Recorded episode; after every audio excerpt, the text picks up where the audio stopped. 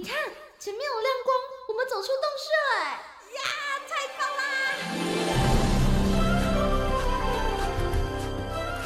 哇，这这是长毛象，还有剑齿虎哎，还有好多好多绝种的动物哦！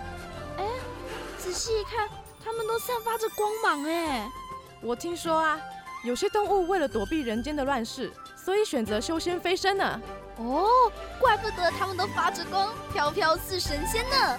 动物成仙去。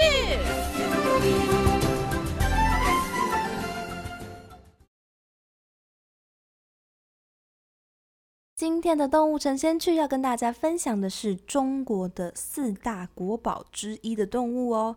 所谓的中国四大国宝，其实有很多种哦，每一种的说法都不太一样。不过固定啊会上榜的，一定都有大猫熊跟金丝猴，而剩下的两种呢就不太一定了。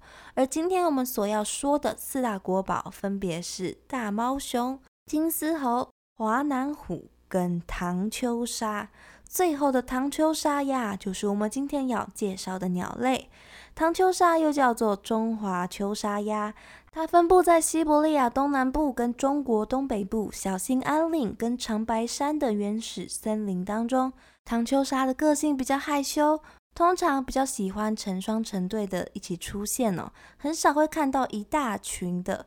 它们会出现在湍急的河流或者是湖泊当中，几乎整天呐都会待在水中活动，偶尔呢会在河中的石头或是沙岸上面休息。唐秋沙生存的环境啊，必须要是无污染的森林。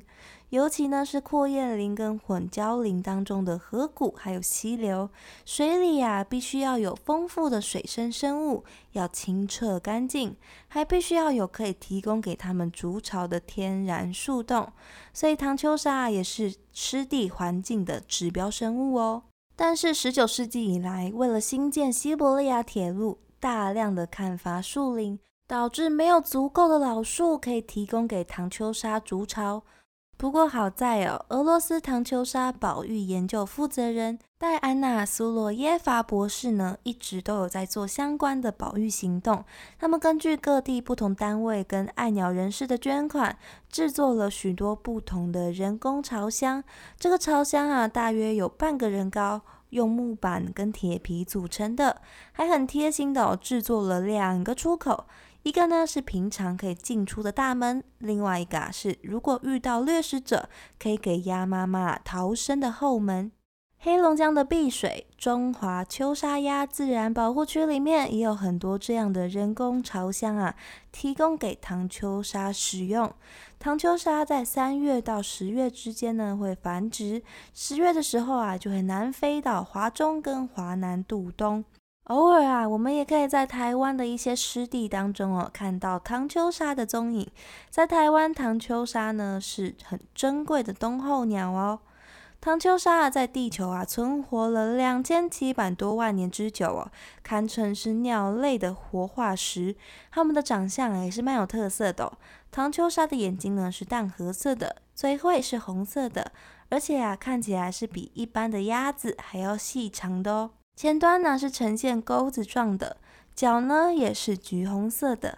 头部的话呢，雌雄鸟啊长得不一样，雌鸟的头呢跟后颈啊都是栗褐色的，后脑上啊还有同色的冠羽，背部是灰色的。而雄性的话呢，头跟脖子啊都是黑色的，背部呢也是黑色的哦，后脑上面呢会有比雌鸟还要长的黑色冠羽。它们的胸前呢是乳白色的，而且最具特别的是，在唐秋沙的胸侧啊跟腹侧的地方会有灰色跟黑色的鳞片斑，就像是用黑笔哦在它们的身上画上一个又一个的鳞片一样。这个鳞片呢还是斜斜的，所以唐秋沙呢又被叫做鳞斜秋沙鸭，因为它们身上呢有斜斜的鳞片花纹，还蛮漂亮的。目前呢，唐秋莎是濒临绝种的鸟类，因为森林大量的开发、人类的干扰，导致栖地大量的减少，还有生活的水域啊受到农药等等的污染，唐秋莎的数量啊大量的减少。目前大约剩下四千五到两千四百只左右。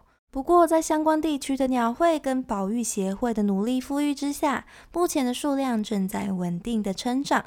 而非栖息地的动物园啊，跟私下繁殖场呢，也成功的繁殖出了唐秋沙。希望我们能够保护好我们的环境，给唐秋沙一个安定干净的家园哦。